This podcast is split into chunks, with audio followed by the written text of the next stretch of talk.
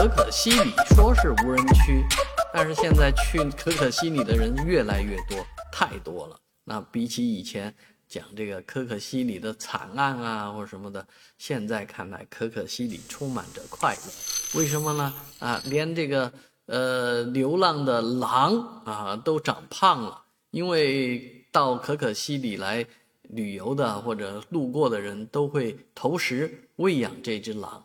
啊，所以这只狼呢就变成网红网红狼，现在已经长得圆鼓鼓的了。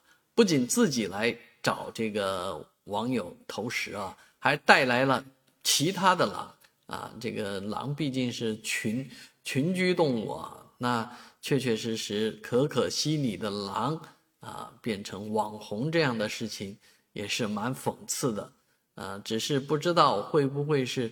农夫的蛇，农夫与蛇的故事。哪天这狼呢开始袭击人了啊？所以，呃，跟野生动物的友好相处之道啊，最重要的一点就是不要投喂，不要喂食啊。它长得再可怜，它再长得骨瘦如柴啊，它再没有这个奄奄的生机啊，你都不要喂食投喂。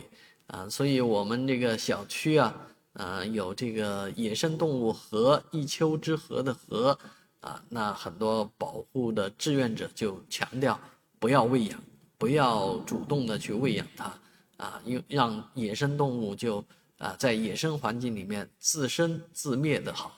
尤其像上海这样的大城市，我昨天去山姆超市的时候，发现山姆超市门口的。一条小河边的草坪里面竟然也有河，啊！一个小朋友也看到河出没之后呢，还拿出食物来喂养它，这都是错误的。